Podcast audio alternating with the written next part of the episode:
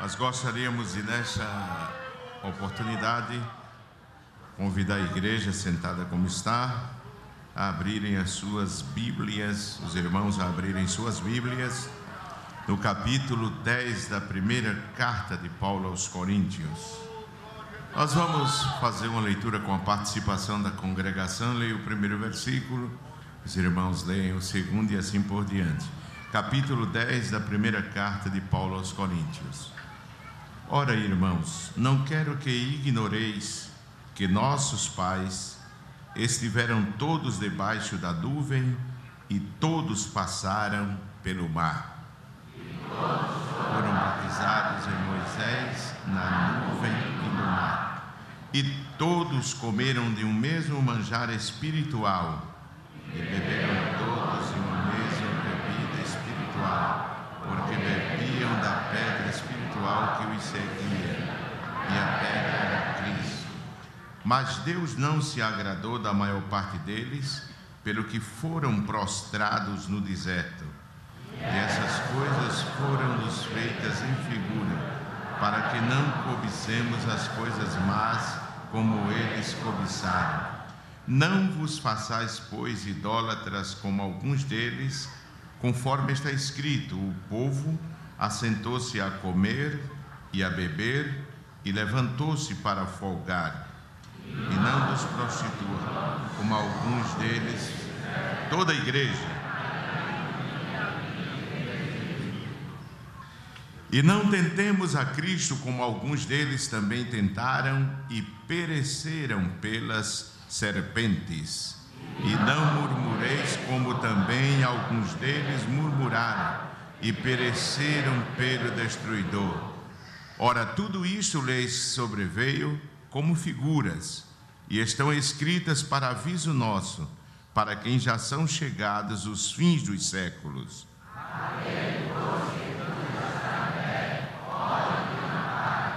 O 13 juntos. Não veio sobre vós tentação senão humana, mas fiel é Deus que vos não deixará tentar acima do que podeis, antes com a tentação também dará o escape, para que o possais, a possais suportar. Quem diz amém? amém? Meus queridos irmãos, esta leitura é por demais conhecida da igreja, não é isso? Palavra do apóstolo São Paulo, que fala sobre a caminhada do povo de Israel e a toma como figura, como lição para a caminhada da igreja neste mundo. Nós consideramos de que, segundo a expressão do apóstolo Paulo, as bênçãos da igreja elas são maiores ainda do que as de Israel. É isso que está escrito e é o que Paulo diz. Mas não podemos esquecer de que a história daquele povo é uma história permeada de experiências que servem de lição para a nossa vida, para a nossa caminhada e cujas lições devem, é, ou seja, e que devemos atentar para estas lições, para que delas teremos proveito para a nossa vida espiritual e não cometamos os mesmos erros que Israel cometeu na sua caminhada, para não sofrermos, não é isso, o mesmo juízo que Israel sofreu quando caminhava em direção à terra prometida, a terra de Canaã.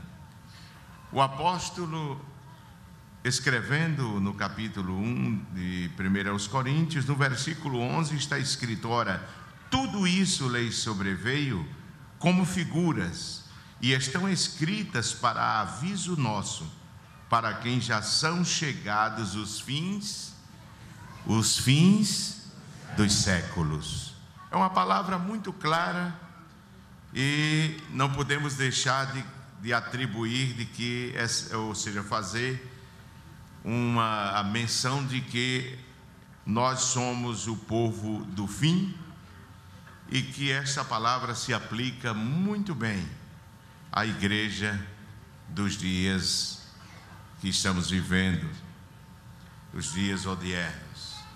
Meus amados irmãos, a Bíblia, aqui o apóstolo fala dos privilégios que o povo de Israel teve quando Deus os tirou do Egito. A história do povo de Israel se assemelha muito à história da nossa redenção, a história da liberdade do povo debaixo do jugo de Faraó. Tem muito, muita lição, não é isso? E ilustra muito bem a nossa saída do pecado, do jugo de Satanás, para a terra da promissão, que pode ser uma figura da eternidade e pode ser também uma figura de Cristo. Mas a terra de Canaã fala daquela etapa da nossa vida em que nós vivíamos no pecado. O deserto é, ilustra muito bem a caminhada do cristão redimido, não é isso, neste mundo.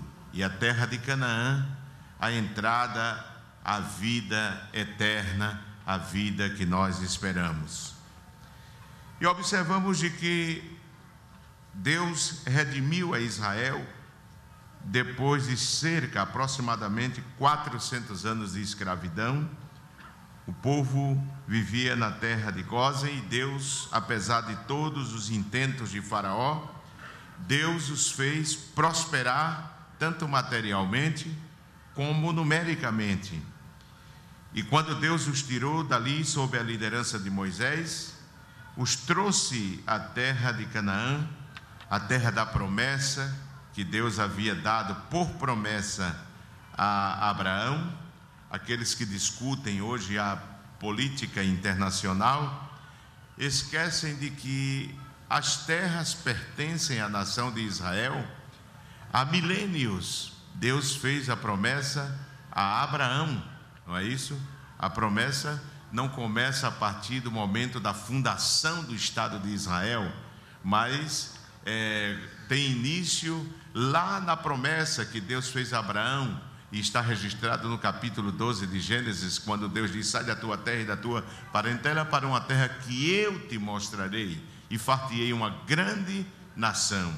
Nós vemos na palavra de Deus que Deus prometeu aquela terra. E convém salientar é, de que Israel nunca viveu na sua plenitude a área de terra que foi prometida. É, o período que Israel teve o maior extensão geográfica foi no período do reino de Salomão. Mas a Bíblia nos diz que a faixa de terra de propriedade de Israel iniciará desde o rio é, Eufrates rio Tigre e Eufrates, até o rio Egito no milênio. O reino de Israel será, né, terá essa dimensão, essa extensão que nunca teve, não é isso? Daí porque isso é o que diz a palavra de Deus. Mas Israel foi tirado daquela terra e nos diz o apóstolo que ele diz: Irmãos, não quero que sejais ignorantes, ou, não quero que ignoreis que nossos pais estiveram todos debaixo da nuvem, e todos passaram pelo mar, e todos foram batizados em Moisés na nuvem e no mar, e todos comeram de um mesmo manjar espiritual, beberam todos de uma mesma bebida espiritual, porque bebiam da pedra espiritual que os seguia, e a pedra era Cristo. Deus tirou aquele povo, e a Bíblia nos diz que só homens havia cerca de 600 mil homens, homens na idade de é, participar do recenseamento. Isso significa homens com a idade de ir à guerra. Não foram contadas crianças do sexo masculino.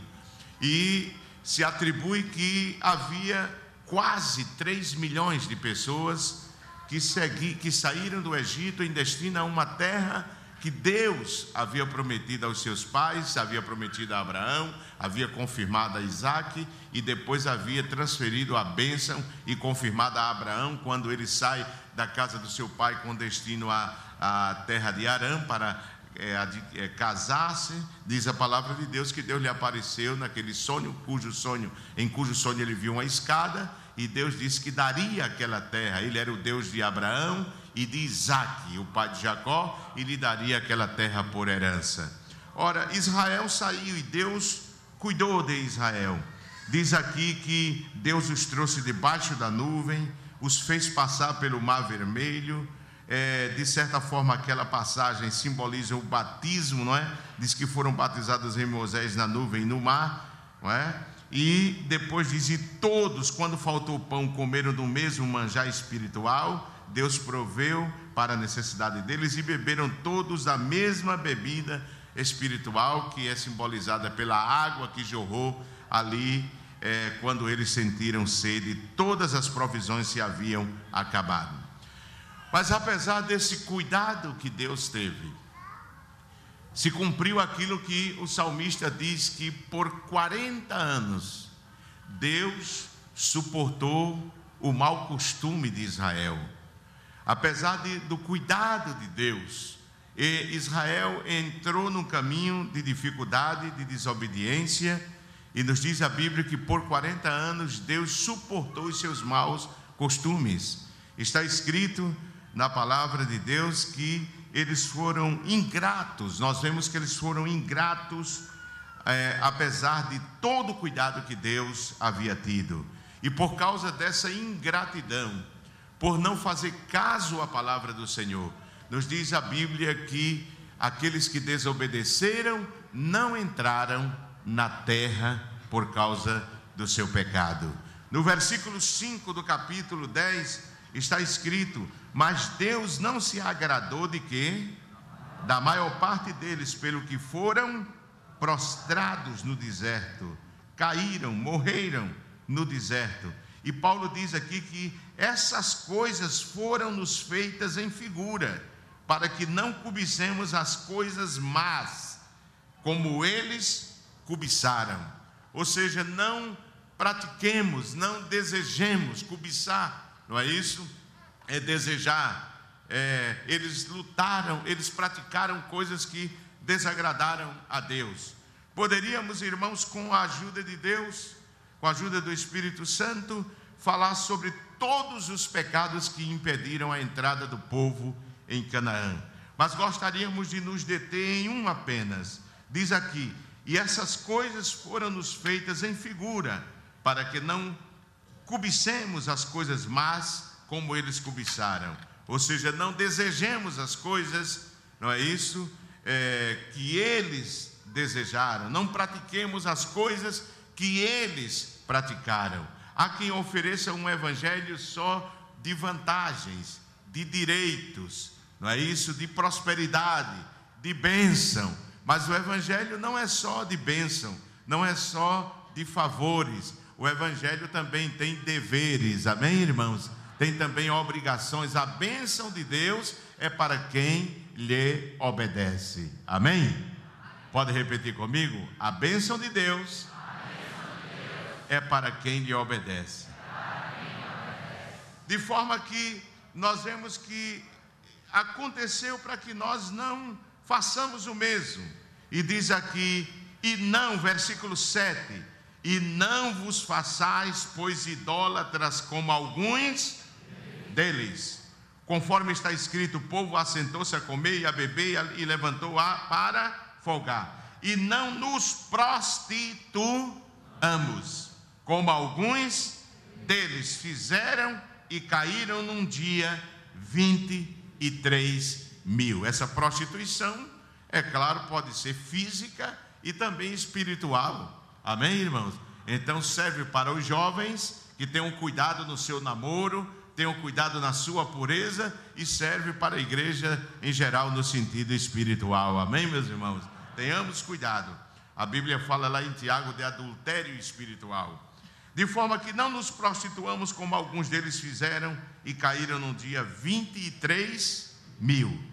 E diz: E não tentemos a Cristo como alguns deles também tentaram e pereceram pelas serpentes ou seja, afrontaram a Deus pelos seus pecados, e porque afrontaram, Deus enviou serpentes ardentes, ou seja, venenosas, que os, que os picava, os mordia e eles morriam, não é como está escrito.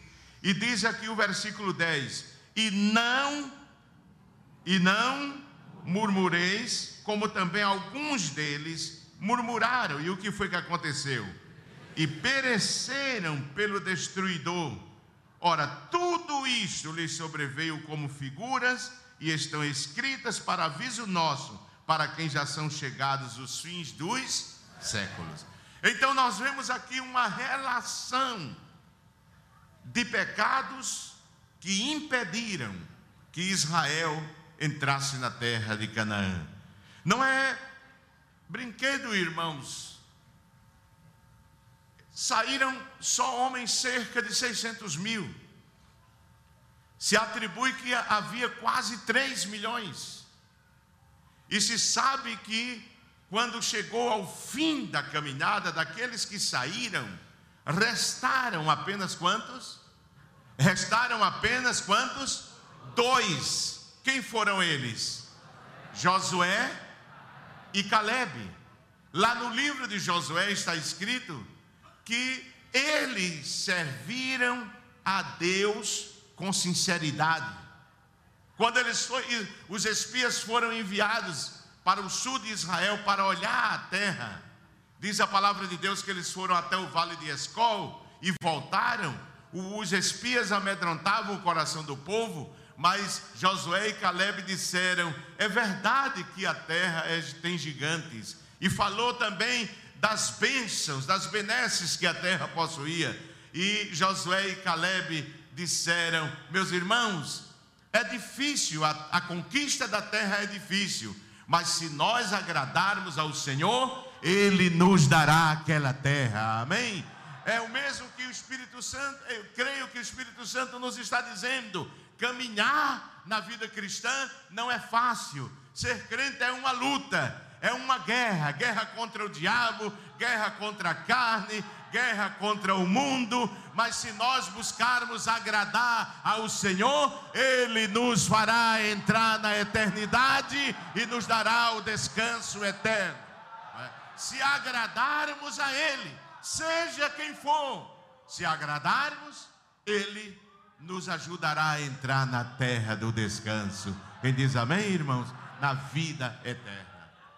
Mas, observemos que entre os pecados que Israel cometeu, há um que senti a direção, o desejo, e durante a semana essa palavra me vem é, na mente que é o, um dos últimos pecados que Israel cometeu e que lhe impediu entrar na vida, na, na terra prometida. O versículo 10 diz: E não, e não murmureis, como também alguns deles murmuraram. E o que foi que aconteceu?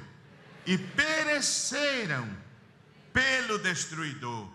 Meus amados irmãos, além da prostituição, além dos pecados que Israel cometeu, um dos pecados graves que impediu Israel entrar na terra da promessa foi a murmuração. Amém, irmãos? Diga: no céu, não, entra murmurador. É isso que nós vemos aqui. Vocês concordam? Digam amém. No céu não entra murmurador. É como o hino da nossa harpa. No céu não entra pecado. Não é, irmãos? E um dos pe pecadores que não entram lá, que não entra lá, é murmuração.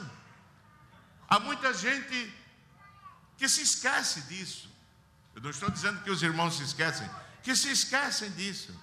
Parece que muitos crentes acostumaram-se a pensar apenas quando alguém diz assim: Fulano pecou, a primeira coisa que diz é: foi adultério, foi roubo, foi isso, foi aquilo. Se esquece de que a mentira, a murmuração, a calúnia, não é isso, irmãos? A falta de comunhão com Deus e outras coisas impedem que o crente entre no céu.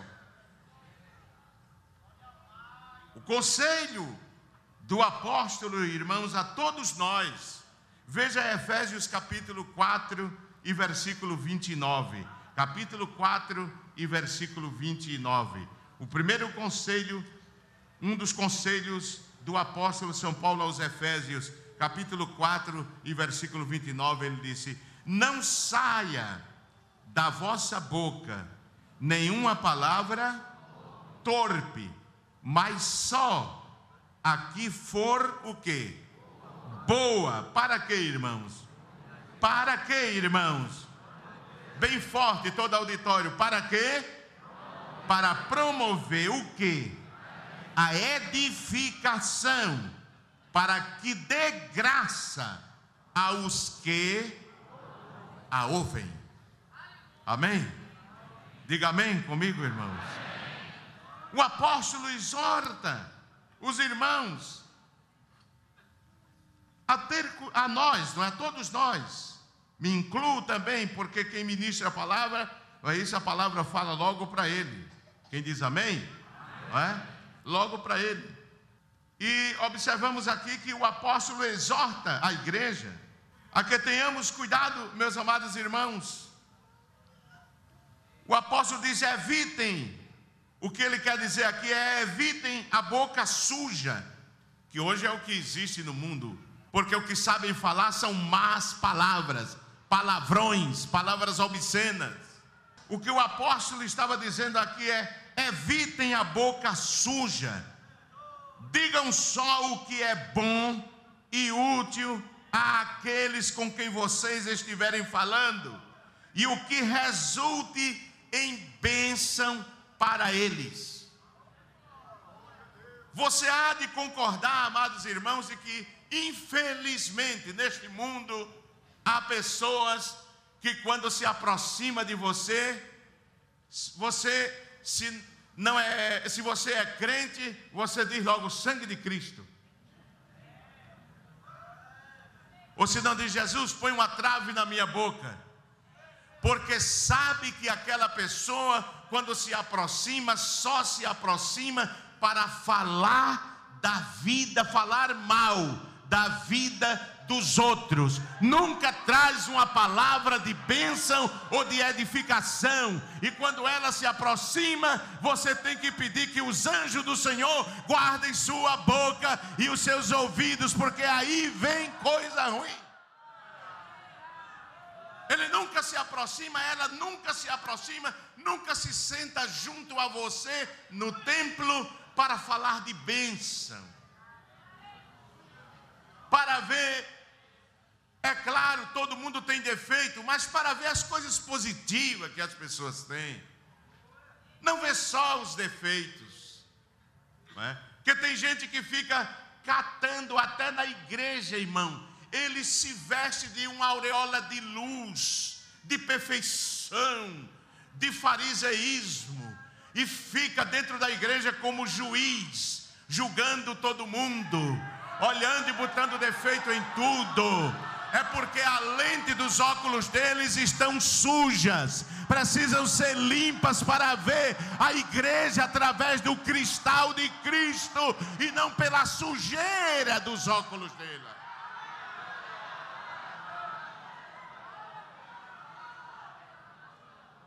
E isso atrapalha a vida espiritual, a nossa vida espiritual, irmão. Atrapalha. Sabia disso? E a murmuração é como sarna. O, sar, o sarnento se levanta, você se senta no lugar dele, pode ficar certinho, vai pegar. E se você senta perto de murmurador, vai pegar, pode ficar certinho que vai pegar.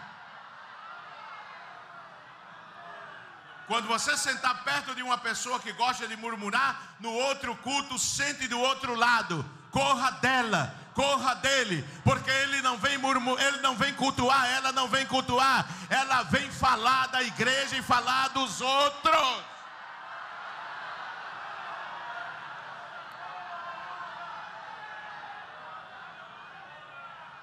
E o murmurador, irmão, ele tem uma facilidade de se fazer a vítima estão me perseguindo,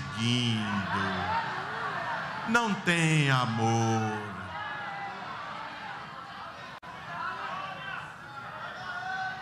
Mas o apóstolo diz: Irmãos, diz a mim e a vocês, não saia da sua boca nenhuma palavra suja, torpe. Essa palavra torpe no original significa podre, que tem mau cheiro, corrompida. É o que quer dizer a palavra torpe no original grego.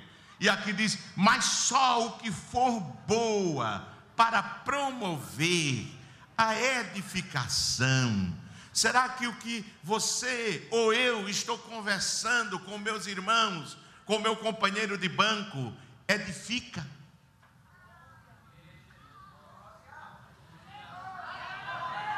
Será que edifica? Já pensou se aqueles dois discípulos do caminho de Emaús estivessem falando da vida dos outros?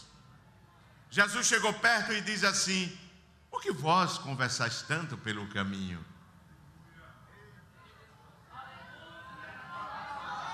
A conversa era tão gostosa que Jesus não precisou se retirar, ficou ali e passou a ser parte da conversa.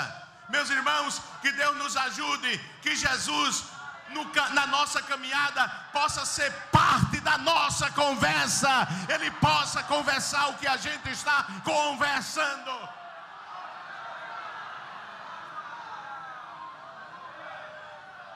Porque infelizmente pode acontecer que a gente a gente haja tente agir com Jesus com hipocrisia, como se age quando se está falando de uma pessoa que aquela pessoa se aproxima. Já viu o murmurador?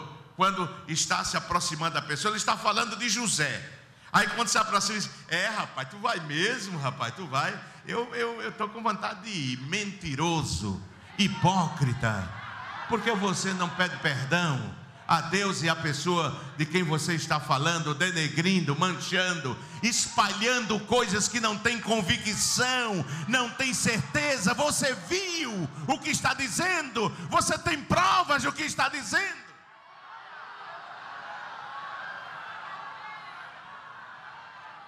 Às vezes o irmão na igreja, irmãos, vem lá da juventude, da infância, construindo sua vida com jejum, com oração, com noites escuras, com lágrima, com, com gemido, é, com obediência à palavra, sujeição à liderança da igreja, com uma vida bonita, e chega um instrumento do diabo e tenta destruir numa difamação, numa calúnia e pensa que Deus não está vendo e não vai julgar. Vai julgar, vai julgar, pode esperar o juízo de Deus.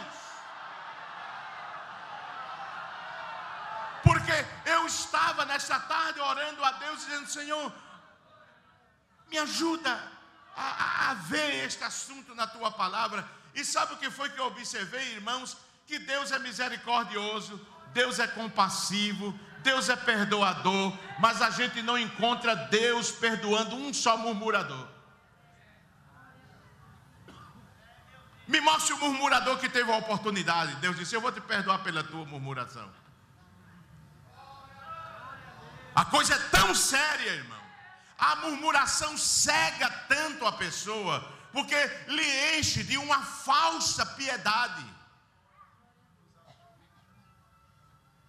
A lente da murmuração faz a pessoa se ver mais santo que os outros.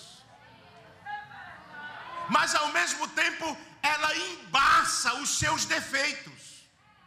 Ela encobre os seus defeitos e acentua o defeito dos outros. E acentua de tal forma que você se encandia e não vê os seus defeitos porque você passa a cuidar mais da vida dos outros do que da sua vida. Mas Deus nos ajude, que o Espírito Santo nesta noite nos desperte e passe e limpe a lente dos nossos olhos, para a gente deixar de estar olhando a vida dos outros.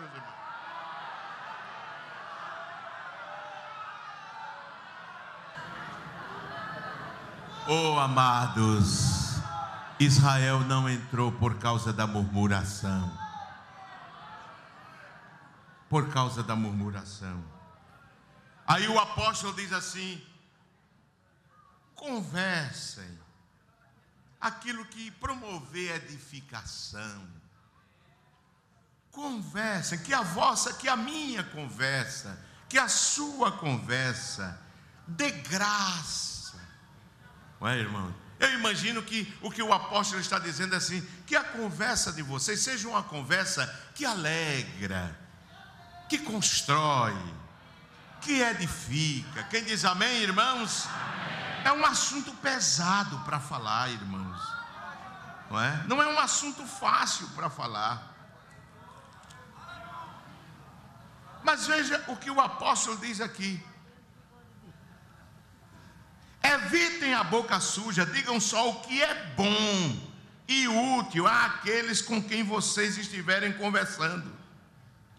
E o que resulte em bênção para aquela pessoa com quem você está conversando. Deus ajude, irmãos, que a gente possa fazer, é, refletir e pensar assim: Senhor, o que eu vou conversar vai trazer bênção? Que eu, ao entrar na casa de um irmão, converse e ao sair eu possa orar, porque tem crente que vai na casa dos outros, nem orar a hora para sair, não é, irmão? Todo crente tem a obrigação de quando vai sair, pelo menos canta um hino da harpa e faz uma oração. E nós, obreiros, mais obrigação ainda temos de ir na casa do irmão, não é? E quando sair, fazer uma oração. Se não der tempo cantar um corinho, um hino da harpa, fazer uma oração, pedindo a bênção de Deus para aquela casa. Não é verdade? Mas a murmuração, irmãos, tem destruído vidas, tem destruído casamentos tem destruído bênçãos, promessas na vida de muita gente. Tem destruído. Que a gente possa sair, irmãos, e dizer assim: Senhor, te dou graças, porque o que eu conversei aqui na casa do teu servo trouxe bênção para o seu lar, edificação para a nossa vida. Quem diz amém, irmãos? não é? Não precisa o irmão colocar. É, às vezes tinha, eu, no interior tem muito isso, tem casa que diz assim, aqui não se fala da vida alheia, não é? Precisa não, irmão. Às vezes até bota e é o primeiro que fala, é o dono. Porque não tem temor de Deus.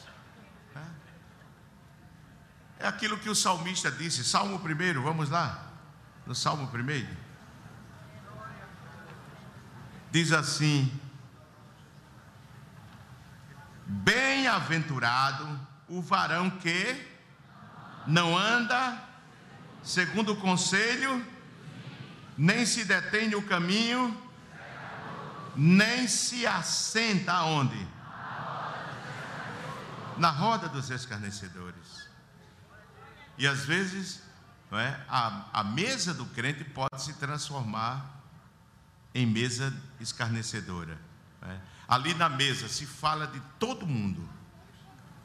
Se fala dos pastores, se fala dos presbíteros, se fala dos diáconos, se fala dos membros, se fala da dirigente do ciclo de oração, se fala dos líderes da igreja, se fala do professor da escola dominical, se fala do dirigente do coral, e os filhos que são menores vão ouvindo aquilo e vão perdendo o valor. Para eles, aquela gente que se está falando ali na mesa do seu pai, já não vale nada para ele. Aí ele vai crescendo na igreja sem valorizar a liderança e sem valorizar os irmãos da igreja. Para ele, a igreja é um lixo. Porque é isso que os pais mostram.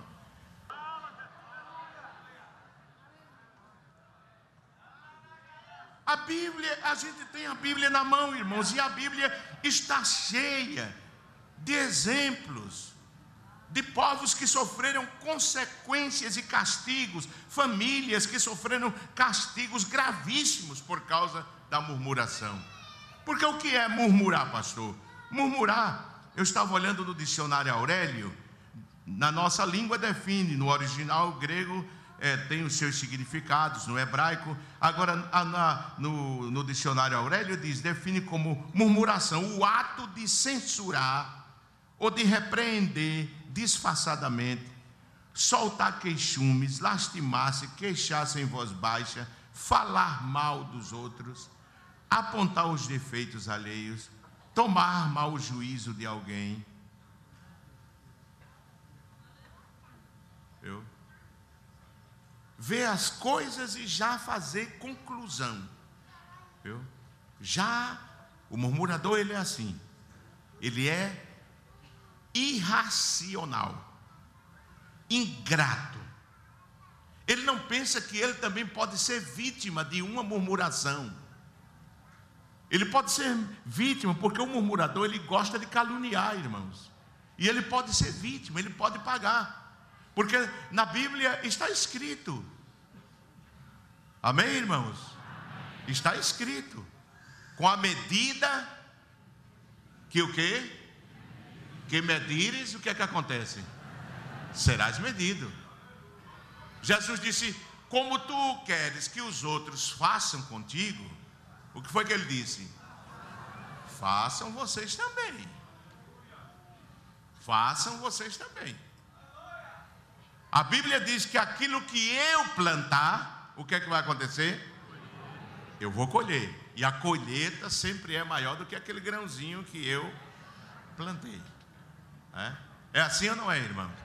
A Bíblia fala de um rei, no livro de Juízes, que debaixo da sua mesa, 70 príncipes, me parece, 50 príncipes, né? Comiam com os dedos polegares dos pés e das mãos cortadas. Como foi que ele morreu? Juízes capítulo 1 e versículo 7, veja aí. E ele, e ele reconheceu, irmão, o pior é isso. É a pessoa sofrer e dizer, eu sei porque eu estou sofrendo. Lá dentro, no íntimo, na consciência, diz: Eu estou sofrendo porque eu fiz mal. 1 e 7 diz assim: Então disse Adoni Bezeque: Setenta reis com os dedos polegares das mãos e dos pés cortados apanhavam o que? As migalhas debaixo da minha. Assim, como é que ele diz? Como eu fiz. Assim Deus fez o que, irmão? Me pagou. Assim como eu fiz, Deus me pagou. Deus nos ajude, tenha misericórdia de nós, irmãos. Que a gente amanhã não venha dizer assim: eu fiz, estou pagando. Assim como eu fiz. Deus me pagou. E quando Deus paga, irmão, ainda dá o troco, viu? ainda dá o troco. Tenhamos cuidado, não é? Tenhamos cuidado. Então, nós vemos que Paulo, ele diz que a murmuração foi um dos pecados que impediu a entrada do povo na terra de Canaã. Você quer ver? Números 14, 14, 26 de número diz: Depois falou o Senhor a Moisés e a Arão, dizendo: Até quando sofrerei esta má congregação, que murmura contra mim? Tenho ouvido as murmurações dos filhos de Israel, com que murmuram contra mim. Dize-lhes: Assim como eu vivo, diz o Senhor, que como falaste aos meus ouvidos, assim farei a vós outros. Neste deserto, o que é que vai acontecer? Cairá o vosso, como também todos os que de vós foram, segundo toda a vossa, de vinte anos, os que dentre vós contra mim murmuraste. Não entrareis na terra pela qual levantei a minha mão que vos faria habitar nela. Salvo quem? Caleb, filho. E quem mais? Josué, filho de Num. Mas vocês?